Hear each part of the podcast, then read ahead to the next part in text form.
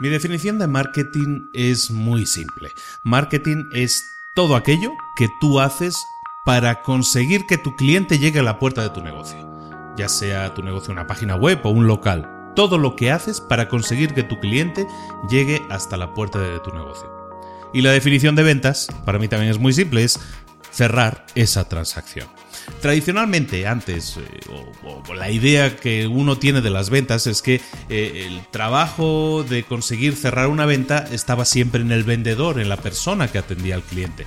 Era un vendedor que debía eh, esforzarse, convencer a sus clientes de que su producto era el mejor y, según en qué negocios, eso todavía hoy funciona. Muchos vendedores obtienen muy buenas comisiones precisamente porque su labor de venta es clave para conseguir el cierre, ¿no? Para conseguir cerrar esa venta.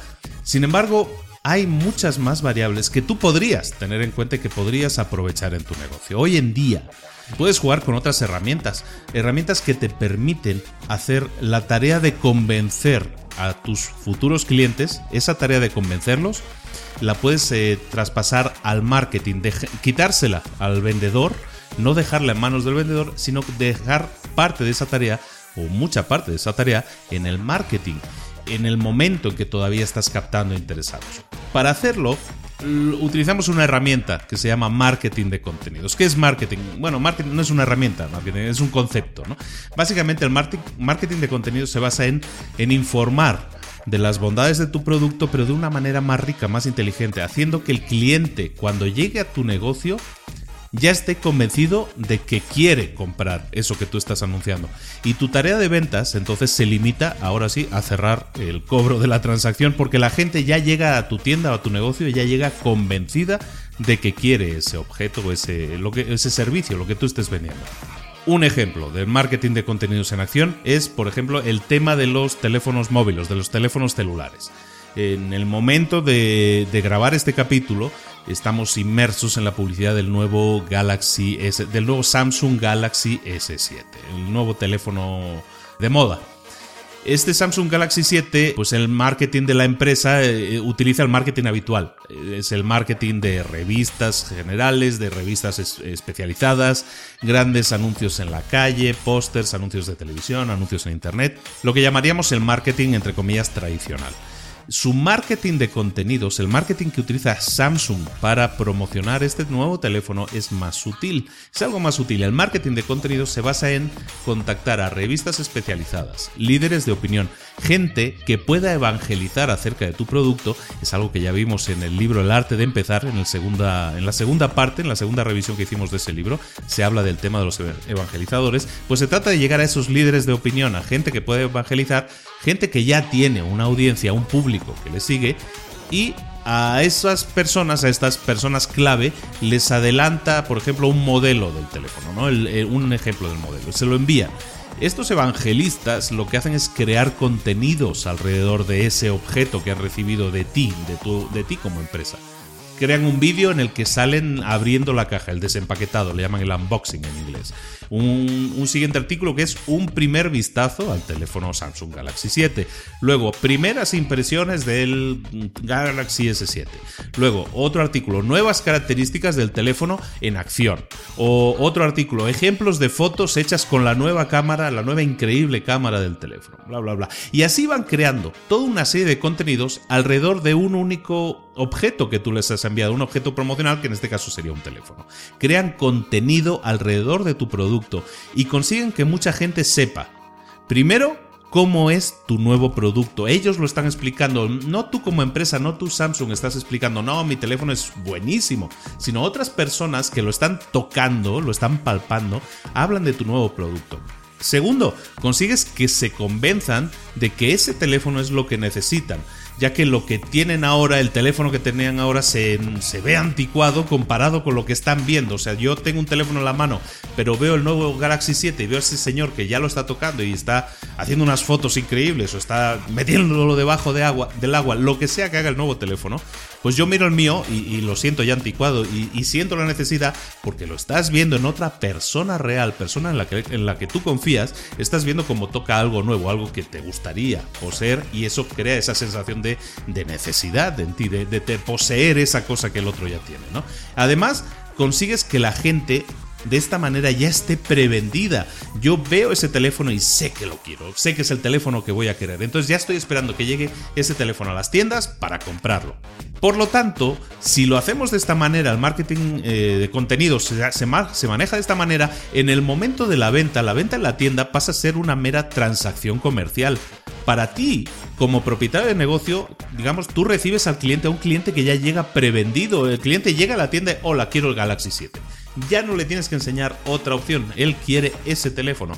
Ya lo vio, ya se informó, ya el marketing de contenidos le dio todas las herramientas que necesitaba para convencerse y llega a ti para dame el teléfono, toma aquí está el dinero en las ventas, de esta manera, cuando ya intervino el marketing de contenidos, tú te puedes simplemente pues, cerrar la venta, ¿no? O sea, decir, pues está bien, toma, aquí el teléfono, dame el dinero.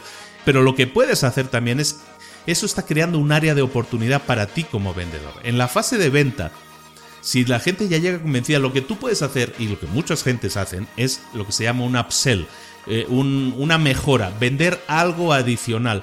El cliente, en el momento en que el cliente tiene el dinero en la mano, está en el modo, llamémosle el modo compra. Cuando está en el modo compra, tú lo que puedes hacer es entonces, en ese momento que la gente viene en caliente a comprar algo, tú le dices, ¿sabes qué? Ahora yo te puedo ofrecer, además, solo por este precio de promoción, te puedo añadir una tarjeta de memoria adicional para tu teléfono de 64 GB. O te puedo añadir una funda chulísima con los Transformers. O te puedo vender cualquier otra cosa adicional al teléfono un seguro para el teléfono, esa funda de moda, un contrato a dos años para que el teléfono sea incluso más fácil de pagar. Es decir, puedo ofrecer adicionales al, hecho de la venta, al hecho del teléfono, que es lo que el señor traía en la cabeza, o el cliente traía en la cabeza. Yo puedo añadirle cosas, lo que se llama upsells, es venderle cosas adicionales en el momento en que esa persona está decidida. Eso lo utilizan mucho eh, eso viene mucho, se utiliza muchísimo en, la venta de coches, ¿no? Y si quieres le añadimos el, este adicional, los faros de xenón o le, añadimos cualquier cosa que pueda ser adicional, en el momento de la compra es mucho más fácil añadirla, no antes de, sino el momento que ya se decidió la compra, añades todas esas cosas. Entonces, el marketing de contenidos como creación de clientes que ya están prevendidos y en el tema de la venta, el tema de los upsells, es algo que tú puedes integrar en tu negocio. cómo hacerlo?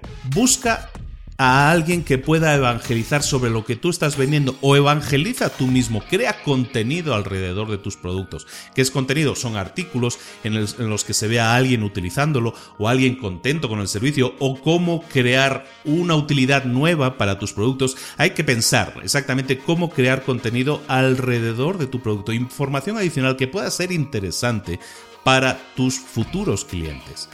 Si, si además de crear tu propio contenido puedes contactar a gente que evangelice sobre lo que tú vendes, gente que puede estar en blogs, en internet, en revistas, gente que ya esté hablando de ese tema. Si tú tienes un hotel o un restaurante o algo de este giro, de este tipo de negocio, puedes invitar a alguien que ya esté hablando de hoteles o de restaurantes, invitarle un día a que pruebe el servicio y que lo y que que quede súper satisfecho y tan satisfecho que pueda que en pago él te va a realizar una muy buena crítica. Todo eso es muy válido y es marketing de contenidos, es gente, son terceros o incluso tú mismo que están hablando de ti desde el punto de vista de alguien que ya usa tu producto y que está convencido, le gustó. Hoy en día al final de todo, hoy en día se trata, bueno, hoy y siempre, se trata de que la gente hable de tu producto. Lo que tienes que hacer es, pues sí, invertir a lo mejor en marketing tradicional, pero también en esos otros medios, entre comillas, no tradicionales, pero que también son muy efectivos. Es el equivalente a lo que, según el país, en unos países le llaman el boca a oreja y en otros se le llamamos el boca a boca, según donde nos escuches, tú lo vas a entender. Pero es el equivalente a ese boca a oreja o ese boca a boca, pero llevado al mundo de los medios de comunicación que la gente utiliza hoy en día, que son los medios de comunicación electrónicos. Enriquece tu marketing. Adéntrate en este mundo del marketing de contenidos para que los clientes cuando lleguen a tu tienda estén listos para comprar. Y luego cuando ya estés en la fase de ventas, aprovechate de esa idea de las ventas adicionales, de los upsells que llaman los americanos. Verás que es mucho más fácil venderlos, es mucho menos agresivo y tus ingresos van a aumentar. Esta ha sido la píldora roja de hoy, una píldora de realidad que se ha alargado un poco, pero es un tema súper interesante y creo que vale la pena comentarlo. Cualquier comentario, cualquier duda, cualquier cosa que quieras que amplíe, lo podemos hacer en un próximo capítulo o ya sabes en nuestra página de Facebook, que es de alguna manera el centro en el que comentamos todas estas cosas. Recibe un cordial saludo, Luis Ramos. Nos vemos en una nos vemos el lunes en un nuevo libro para emprendedores y el próximo jueves en otra píldora roja. Hasta luego.